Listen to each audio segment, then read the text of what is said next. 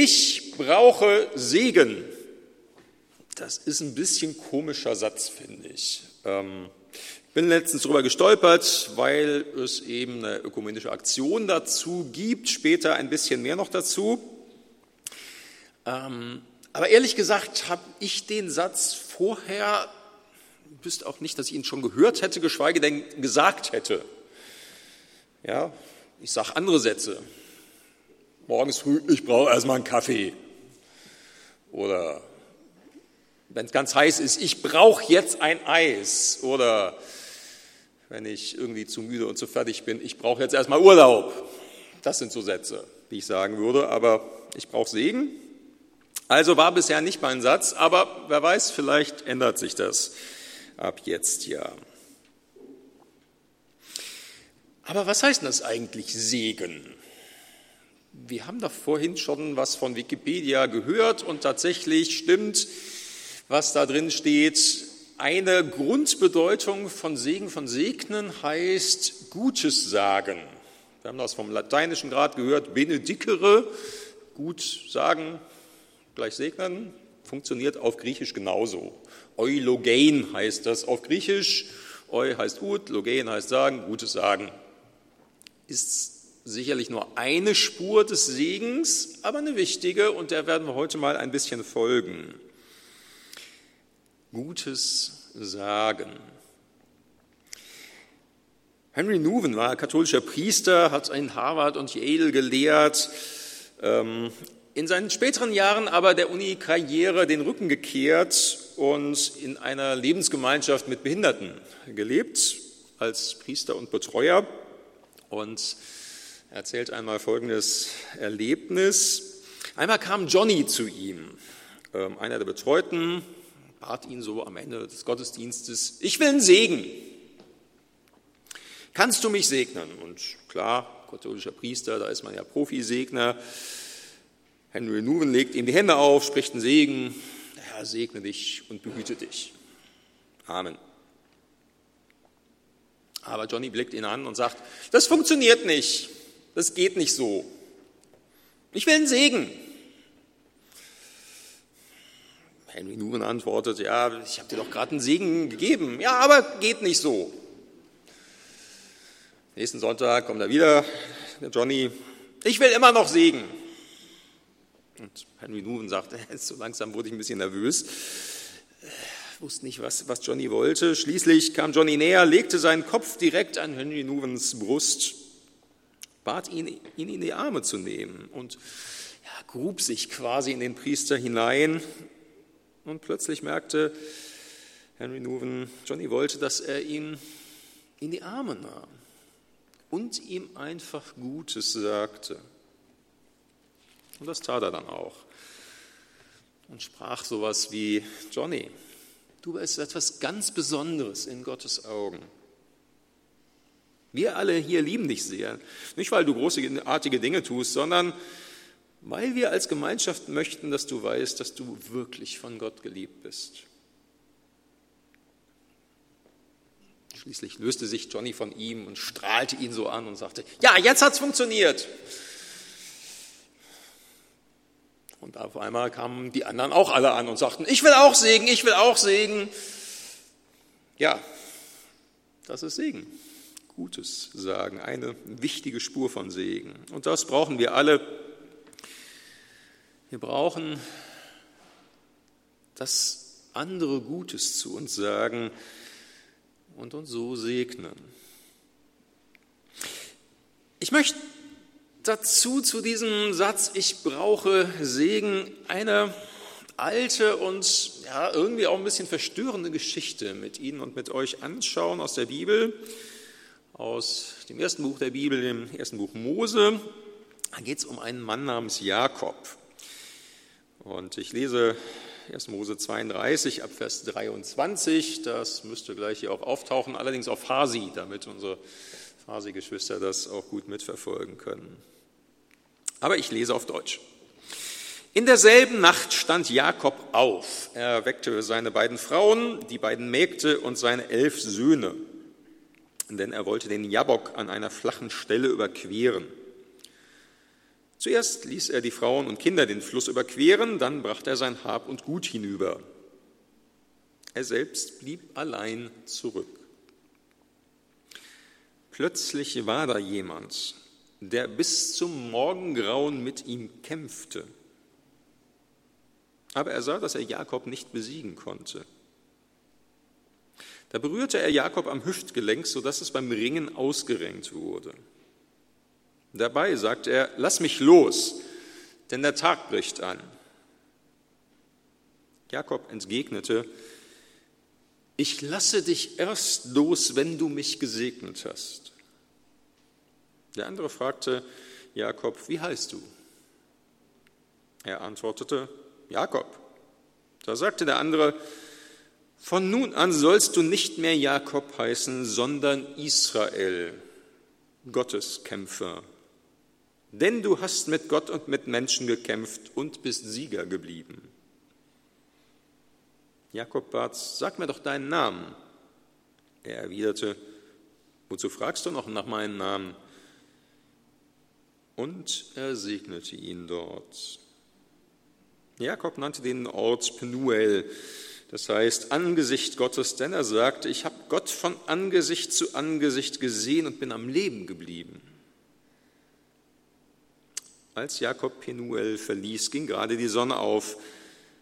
Er hinkte wegen seiner verrenkten Hüfte. Jakob sagt es hier so, ne? ich, ich brauche Segen, ich, ich, ich lass dich erst los, wenn du mich gesegnet hast, ich brauche das. Und diese Person, mit der Jakob gerungen hat und in der irgendwie in geheimnisvoller Weise doch Gott selbst steckt, diese Person tut das. Gott segnet Jakob. Wir gucken uns das gleich näher an, aber zunächst mal will ich ein bisschen noch was als Vorgeschichte dazu erzählen. Das ist nämlich wichtig, um diese Geschichte richtig zu verstehen. Man muss ein bisschen was über Jakob wissen. Und das Wichtigste, was über ihn zu wissen ist, er war die Nummer zwei. Er hatte einen Zwillingsbruder, der hieß Esau und der kam als erster auf die Welt paar Minuten vorher nur, klar. Ne? Aber falls Sie Zwillinge kennen, das ist ja auch heute noch immer so ein Grund, den anderen aufzuzügen. Hey, du Kleiner! Ne? Also ich kenne so ein paar Zwillinge, wo das immer so ist. Damals hatte das eine weitaus wichtigere Bedeutung, wer der Erste war und wer der Zweite. Da hat man sich nicht nur aufgezogen, sondern dem Ersten gehörte auch das Erstgeburtsrecht. Das heißt, er bekam zwei Drittel des Besitzes, wenn der Vater starb. Und er wurde der neue Clanchef. Und die Nummer eins, der Erstgeborene, war eben Esau.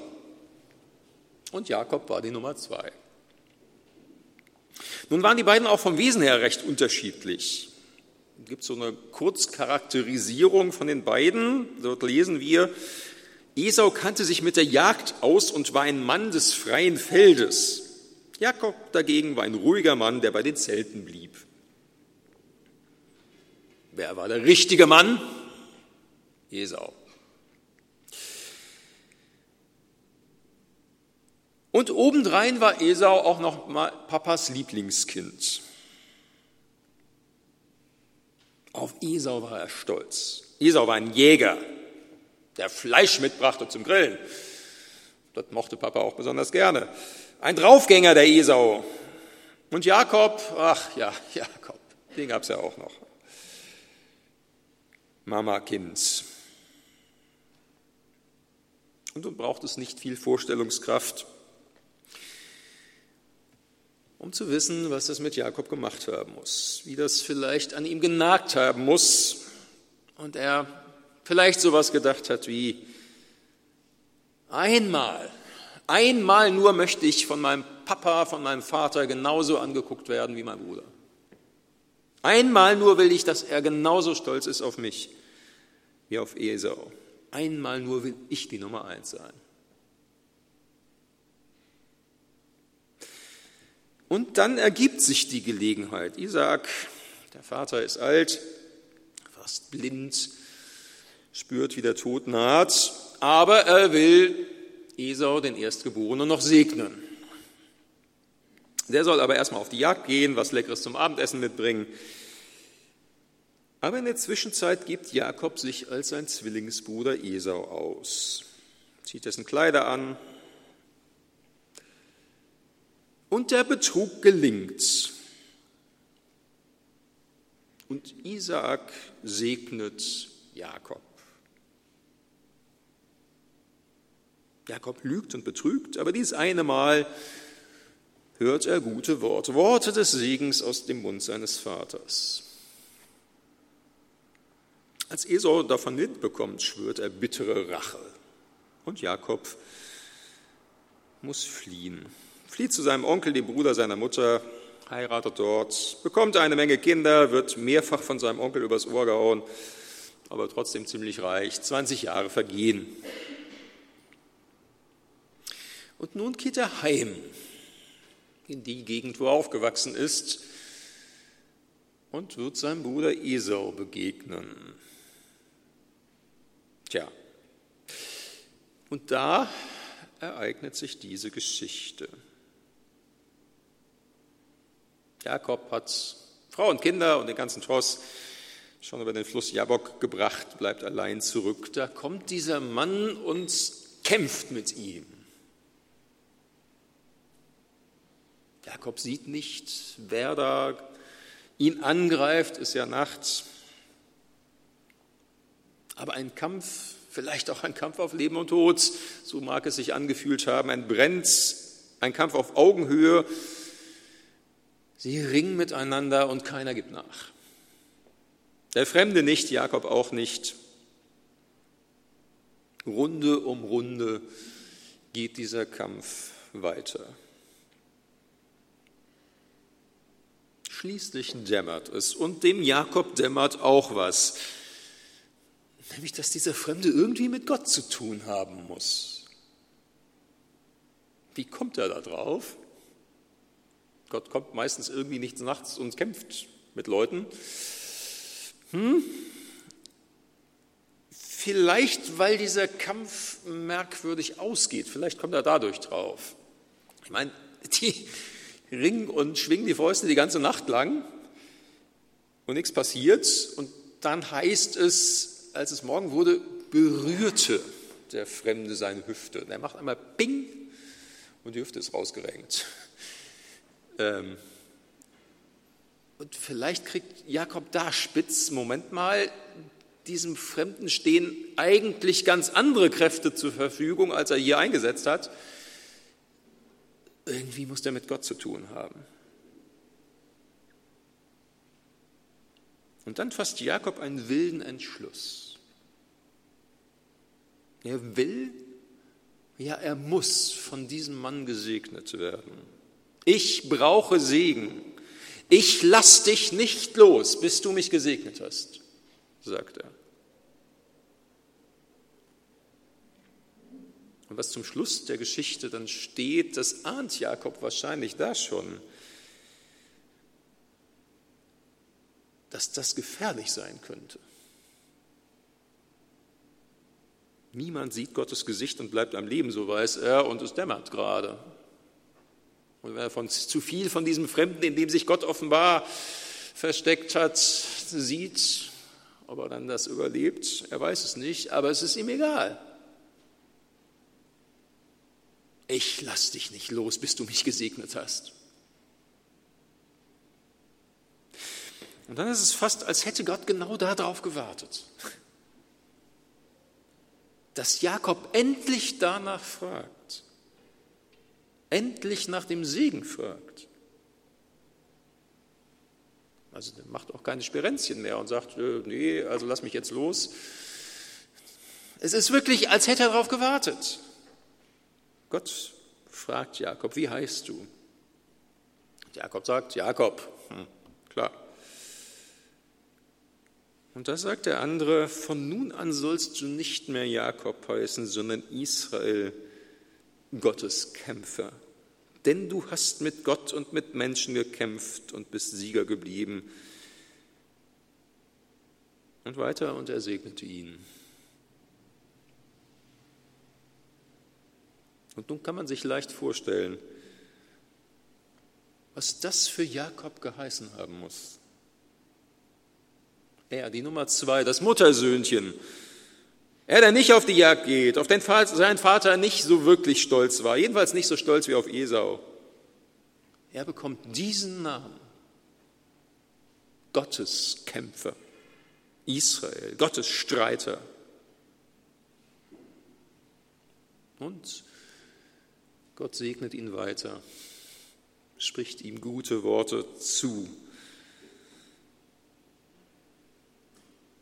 Welche weiteren Worte Gott ihm gesagt hat, steht da nicht.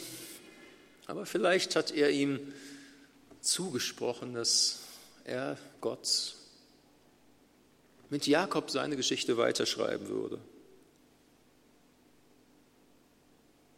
Und aus deinem Geschlecht soll der kommen, der die Welt retten wird. Vielleicht irgendwie sowas. Aber er ist gesegnet. Und Jakob verlässt den Kampfplatz hinkend. Und zwar auf Dauer. Er gilt als Geschlagener vom Platz. Aber er ist gesegnet. Ich glaube, in uns allen steckt ein Stück von Jakob. Wir brauchen alle gute Worte, Worte des Segens. Wir brauchen es, dass jemand zu uns sagt, du, du bist wertvoll, du bist wichtig, du bist einzigartig.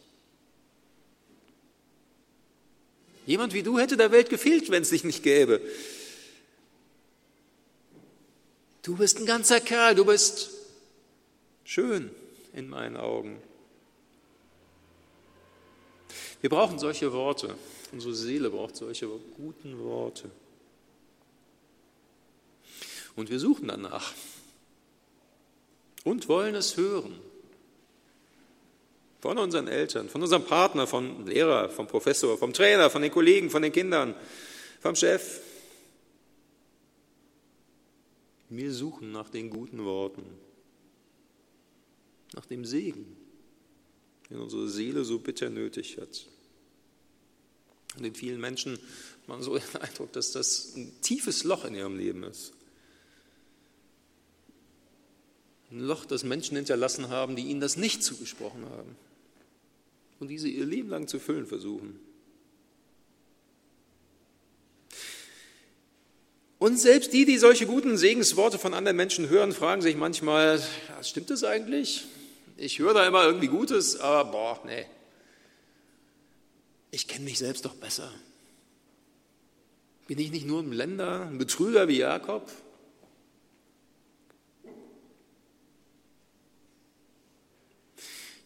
Ich glaube, wir alle sehen uns zutiefst nach solchem Segen, solchen guten Worten. Und ich sage mal, gerade in diesen Zeiten, die wir gerade durchleben, brauchen wir es vielleicht sogar noch dringender als ohnehin schon. Ich weiß nicht, wie Ihnen, wie euch das gegangen ist. Also im Moment habe ich so den Eindruck, es bricht so eine Sicherheit nach der anderen weg. Ja, wenn man mal anderthalb Jahre zurückdenkt, man fühlt sich sicher, wenn man seine Freunde trifft. Schöner Abend. Und ja, dann denkt man auf einmal, hm, stecke ich mich an. Wir fühlen uns sicher in unserer Wohnung. Und dann kommt eine große Flut. Und man überlegt nochmal, haben wir eigentlich eine Elementarversicherung? Und was ist, wenn es das nächste Mal nicht die Flut ist, sondern der Wirbelsturm?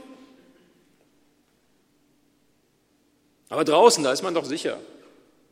Mutter Natur, ist doch gesund. Ja, dann geht da so ein Entsorgungswerk hoch und du denkst, äh, kann ich jetzt eigentlich noch draußen und mag ich das und kann ich da noch die guten Beeren essen? Nee, kann ich nicht. Unsere Sicherheiten werden gerade massiv erschüttert. Was gibt uns halt in diesen Zeiten?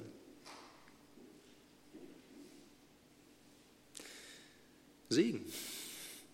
Gerade jetzt brauchen wir gute Worte, die nicht nur gute Worte sind, sondern wahr sind und nicht eben billiger Trost.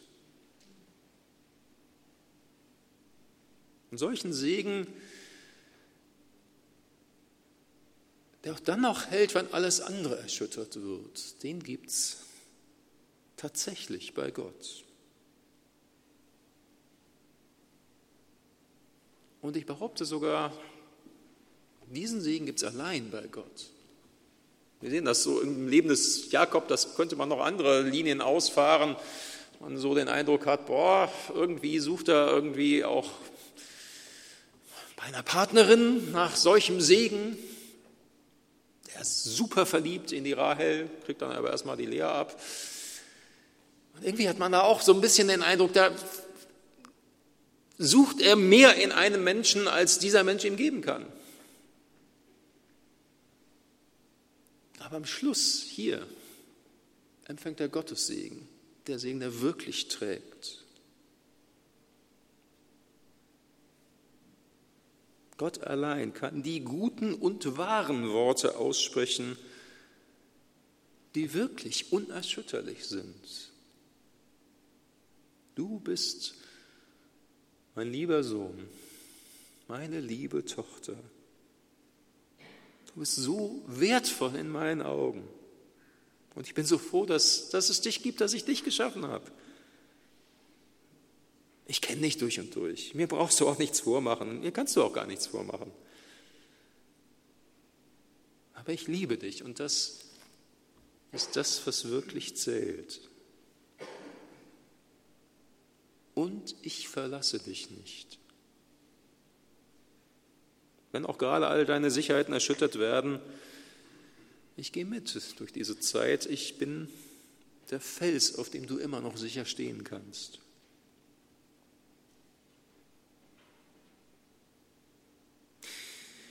Jakob hat an dieser Stelle seines Lebens offenbar verstanden, der, der Segen, den ich den, mein ganzes Leben lang gesucht habe, den ich bei meinem Vater gesucht habe, den ich vielleicht auch bei meiner Frau Rahel gesucht habe, der Segen, den ich mir so sehr gewünscht habe und den ich nicht bekommen habe, diesen Segen und diese guten, unerschütterlichen Worte, die gibt es bei Gott und nur bei Gott. und was Gott über mich denkt und was er mir sagt, das ist es, was wirklich zählt. Das hat er verstanden und darum dieser Satz, ich lass dich nicht so los, bevor du mich gesegnet hast. Ich brauche Segen und wir brauchen es auch. Wir brauchen diesen Segen auch mehr als alles andere, die guten Worte, die allein Gott uns sagen kann. Und darum Vielleicht wird das ja heute auch dein Satz, dein Gebets. Ich brauche Segen. Und Gott, ich lasse dich nicht los, bevor du mich gesegnet hast. Amen. Wir beten.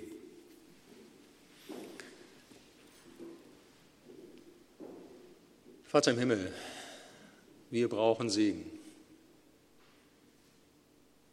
Wir brauchen, unsere Seele braucht gute und wahre Worte, die uns zugesprochen werden.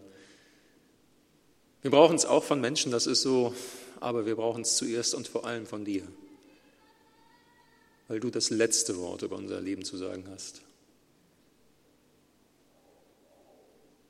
Und wir danken dir dafür, dass wir bei dir den Segen empfangen, weil du Ja zu uns sagst und weil du in Jesus zu uns sagst, ja, du bist wertvoll in meinen Augen und ich liebe dich. Danke für diesen unerschütterlichen Segen. Amen.